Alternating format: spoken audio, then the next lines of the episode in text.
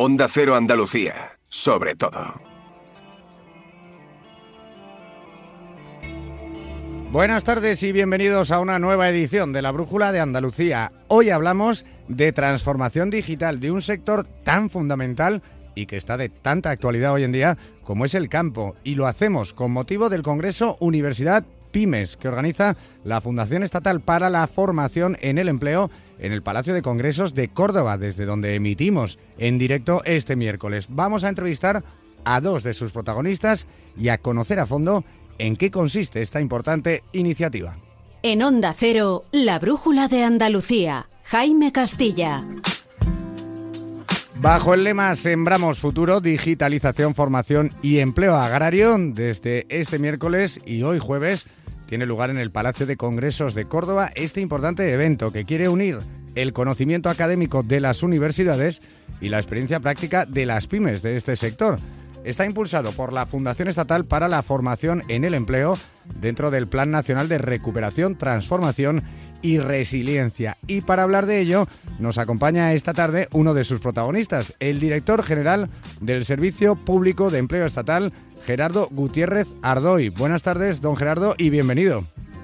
Muy buenas tardes, Jaime, y encantado de estar en vuestro programa. Igualmente.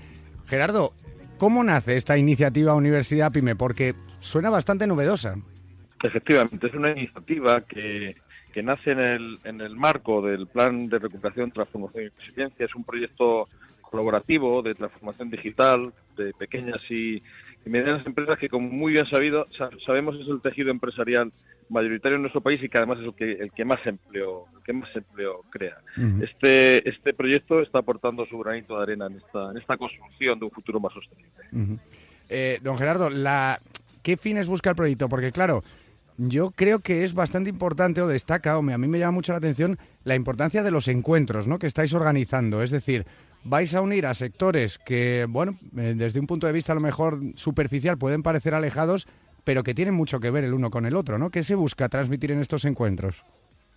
Claro, es una forma directa, ¿no? De llegar al tejido, al tejido empresarial, ¿no? Esa pequeña y, mediana empresa, como, como hemos comentado, que, que, tiene que conocer de primera, de primera mano, pues cuál es el futuro de las profesiones y por dónde va el mercado de trabajo, cuáles son las tendencias, las orientaciones y desde luego todo lo que tiene que ver con el proceso de transformación digital y más en este ámbito también por supuesto de, del empleo del empleo agrario. Tenemos que ser capaces de, que conozcan que hay soluciones rápidas y que con las que se adaptar a las necesidades actuales.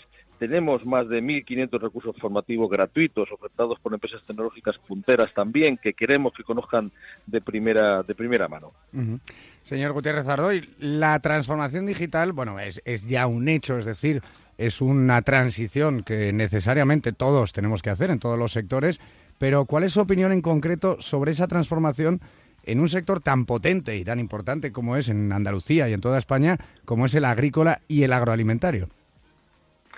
Claro, todos los procesos productivos y también el agrícola y agroalimentario, que en Andalucía efectivamente es especialmente importante, hay que recordar que prácticamente un tercio de las contrataciones de las personas ocupadas en el sector de la agricultura están aquí en, Andalucía. Estos procesos de digitalización son, son ineludibles, no tenemos que que ser conscientes de que hay que incorporarlos también al sector de la agricultura, como por cierto se está se, ha incorporado y en estas jornadas así se está trasladando con muchas de las buenas prácticas que se están que se están contando y además con esa participación también de la propia de la propia academia, ¿no? de la propia universidad, ¿no? Es un reto ineludible que, con esfuerzo, tenacidad, pues tenemos que, intentar eh, que llegue también, desde luego, a, este sector.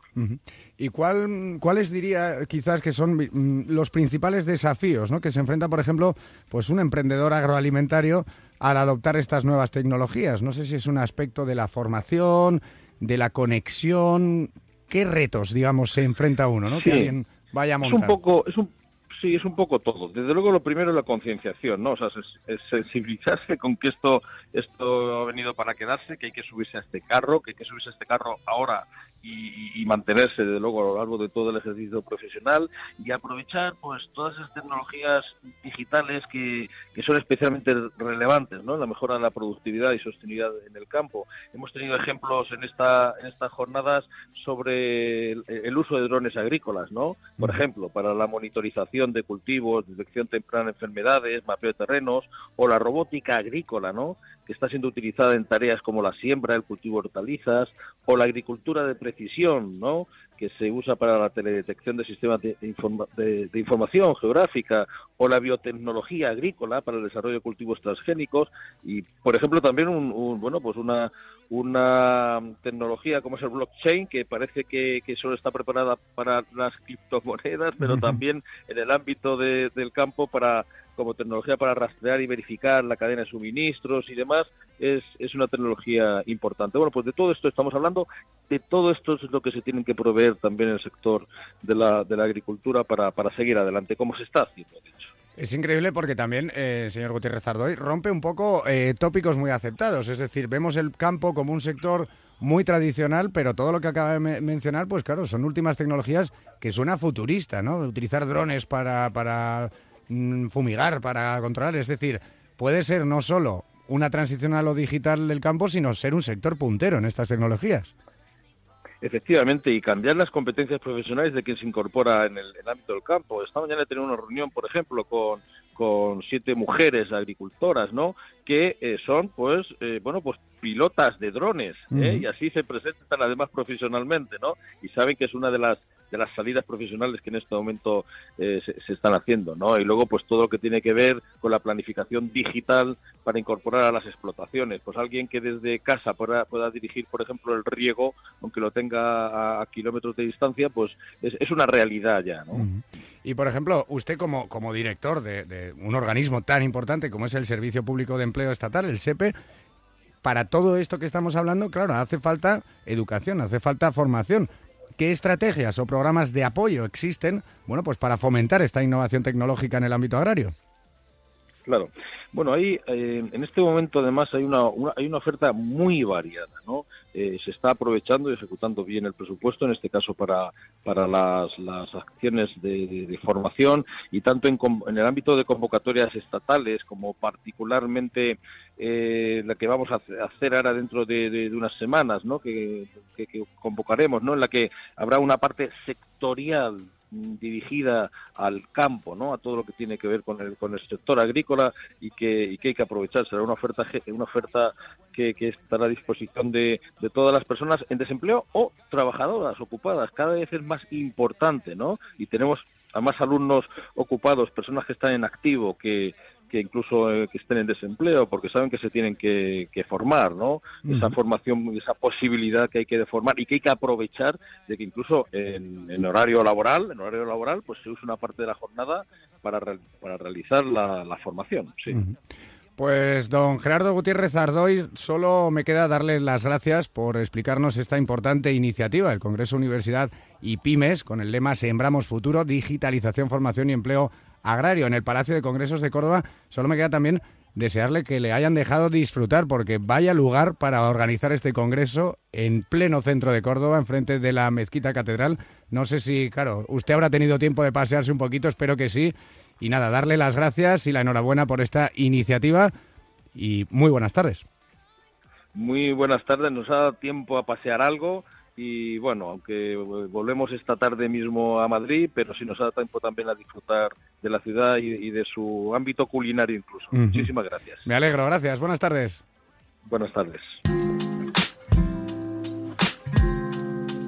Bueno, pues en este congreso ya han escuchado, hay muchas historias de éxito, de últimas tecnologías, pero para ilustrar precisamente una de esas historias de la digitalización, de la transformación, tenemos también con nosotros esta tarde a Pilar Pérez Barea. Ella es directora académica del Colegio Virgen del Carmen de Córdoba y ha conseguido, ojo, dirigir e implantar la transición a un ecosistema digital de 1.500 alumnos y 100 empleados. Ahí es nada. Buenas tardes, Pilar. Hola, buenas tardes. Enhorabuena por esa transición, pero lo primero que te tengo que preguntar es qué es, qué es exactamente esa transición y cómo lo has conseguido. Es llevar qué has llevado al colegio. Bueno, pues en nuestro colegio, en, Virgen Córdoba, pues llevamos ya un, bastante años con, este proceso de transformación digital. Empezamos una apuesta importante en, nuestro bachillerato con una implementación de trabajar con, con iPad en un programa one-to-one y desde entonces pues hemos ido haciendo pues ese, ese cambio, ese proceso de transformación. Luego llegó la pandemia y bueno, pues fue un, un punto de inflexión importante pues para, para avanzar más ¿no? y, llevar ese, ese ecosistema digital pues a todo, a todo el centro.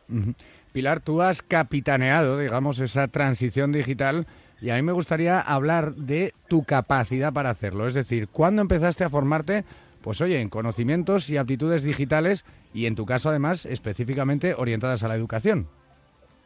Sí, bueno, debo de decir que mi, que mi formación inicial, bueno, yo soy profesora y licenciada en filología inglesa y en filología hispánica, o sea que tengo una formación humanística, pero es cierto que llevo ya más de una década pues formándome en competencias digitales y, sobre todo pues en, cómo llevar la, las TIC ¿no? y la digitalización a la enseñanza.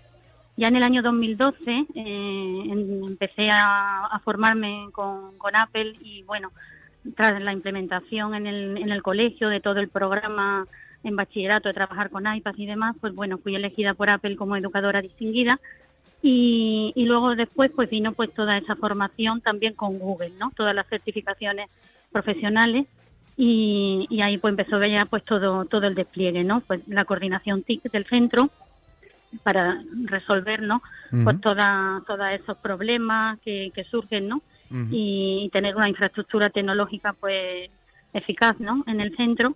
Y, y, luego pues también pues también otra línea importante ha sido la de el análisis de datos para, para los proyectos de, pues, de marketing digital ¿no? y de comunicación también. O sea, que han sido como eso, esas partes que han ido complementándose en mi formación. Permíteme destacar, Pilar, para que lo sepan los oyentes, porque veo que lo has mencionado un poco de pasada, lo cual demuestra tu modestia, pero hay que decir que Pilar, que ha mencionado que empezó a formarse con Apple, ha sido distinguida por Apple por ser una educadora especializada en nuevas tecnologías y transición y también ha recibido una beca de Google en este campo. ¿En qué, en qué consisten estos dos? Pues mira, me habían dicho Debo decir que he, recibido, he recibido dos. Pues ¿en qué consisten estos, estas, estas becas y estos nombramientos? Eh, Pilar, ¿para qué te han servido? Bueno, pues sí, estos han sido muy útiles también. Esto ya ha sido mi segunda parte y bueno, el primero ha sido la, la formación de, de Google del soporte de soporte TIC, de soporte de tecnología de la información y luego otra segunda eh, ha sido la formación certificado profesional también de datos, ¿no? De análisis de datos. Y me han servido pues mucho. El primero pues para esa coordinación del centro, ¿no? Pues para para estar un poco pues al servicio de, de todas las necesidades, ¿no? Que el, que el colegio pues necesita en esa infraestructura TIC. Y pues todo lo que, lo que puede ser, ¿no? Pues mejorar la eficiencia operativa, pues todo el tema de seguridad, también protección de datos, dominio técnico, ¿no? Que en definitiva pues son competencias y habilidades que son necesarias, ¿no? Pues para para desarrollar esa esa labor, ¿no? En, el colegio. Y luego pues la otra de datos también, ¿no? Pues para toma de decisiones, los datos son muy importantes en esto en este mundo y, y es también pues muy interesante, ¿no? Ese, Esa formación también. Pues Pilar, no me queda más que preguntarte qué tal en el Congreso, ¿cómo lo, ves? ¿Estás conociendo a mucha gente pues del sector? ¿Estás intercambiando mucho conocimiento? Pues muy bien, la verdad que el Congreso está resultando muy interesante. Estoy viendo pues otros aspectos de, formaciones en otros ámbitos, no solo educativos, pues también de pequeñas empresas, de, empresas de Córdoba, también empresas agrarias, en fin, tiene una visión mucho más global pero me está gustando bastante y, sobre todo pues todo el enfoque digital ¿no? que tiene de, transformación que, me parece muy interesante también. Tomo ideas y me las llevo también para, para mi centro, para el colegio y para la educación. Podemos decir que estás en tu salsa ahí entre, entre digitalización y nuevas tecnologías. Estoy en mi salsa, es cierto que sí, estoy en mi salsa. Pues Pilar Pérez Barea, directora académica del Colegio Virgen del Carmen de Córdoba, muchas gracias por atendernos y enhorabuena sin duda por todo lo que has conseguido. Buenas tardes. Bueno, pues muchísimas gracias a vosotros. Un saludo. Un saludo. Gracias. nos vamos.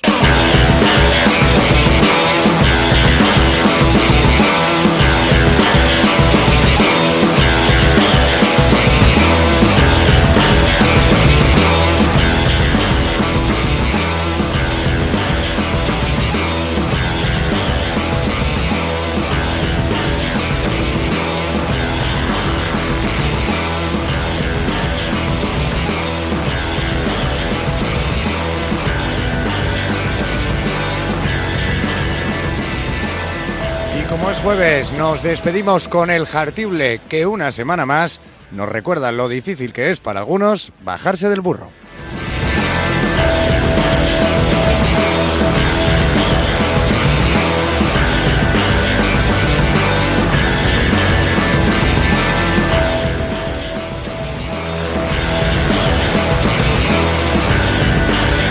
A veces qué difícil es, querido Jaime, bajarse del burro. Y sobre todo lo digo por esos pocos, bueno, igual, no tan pocos cizañeros, empeñados en acabar con la llamada Paz de Doñana, por romper, destrozar, arrastrar por el suelo el acuerdo al que llegaron hace unos meses el Gobierno de España y la Junta de Andalucía para que no se ampliara la zona de regadíos en la corona norte del parque a cambio de ayuda para los agricultores.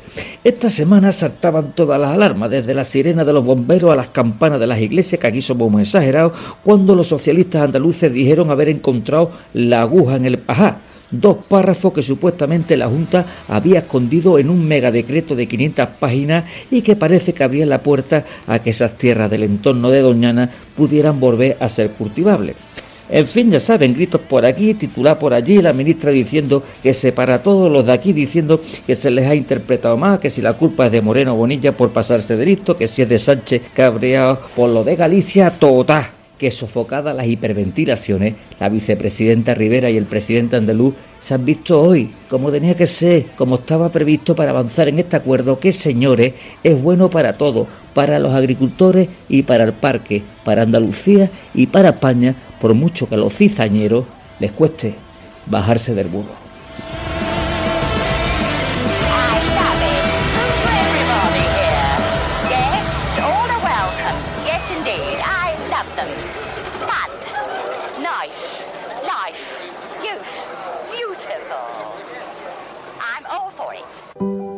Los andaluces somos líderes en poner el alma en todo, en sacar una sonrisa, en dar siempre la bienvenida.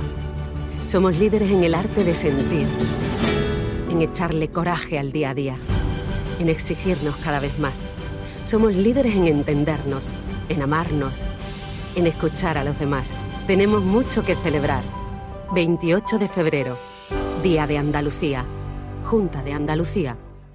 Yo cuido de la sanidad pública. Y yo. Y yo. Y yo. En CESIF trabajamos por ello. Un incremento de plantillas. Por una carrera profesional ágil y efectiva para todas las categorías. Por contratos más estables y bolsas actualizadas. Porque si tú no te conformas, nosotros tampoco. Yo cuido de la sanidad pública. Confía en CESIF. El 6 de marzo, vota CESIF. Mucha gente medita para dormir. A otros les recomiendan leer para conciliar el sueño. Nosotros Queremos ser sinceros contigo. Si lo que quieres es dormir, escuchar Radio Estadio Noche no ayuda.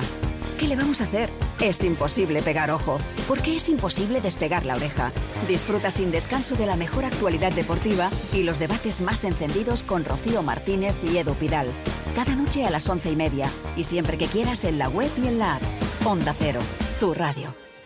La Federación de Autónomos del Comercio de Andalucía, FACOAN, impulsa Sin ir más lejos, un proyecto para incentivar el consumo en comercios de cercanía andaluces. Sin ir más lejos, tiene el objetivo de animar y concienciar a la población sobre la importancia de la compra local en pequeños comercios. Comprar en comercios de tu barrio y tu pueblo genera y mantiene el empleo y la riqueza entre nuestro vecindario y fija la población al territorio. Sin ir más lejos, compra en tu pueblo. Más información en www.facoan.es. Proyecto financiado por la Dirección General de Comercio de la Consejería de Empleo, Empresa y Trabajo Autónomo, Junta de Andalucía. Nos encanta viajar, nos encanta Andalucía. ¿Te vienes a conocerla? Iniciamos nuestro viaje cada miércoles a las dos y media de la tarde y recorremos Andalucía contigo. Gente Viajera Andalucía, un programa de turismo, actualidad, gastronomía, tradiciones y buen humor en Onda Cero. Con la colaboración de la Consejería de Turismo, Cultura y Deporte de la Junta de Andalucía. Te mereces esta radio. Onda Cero, tu radio.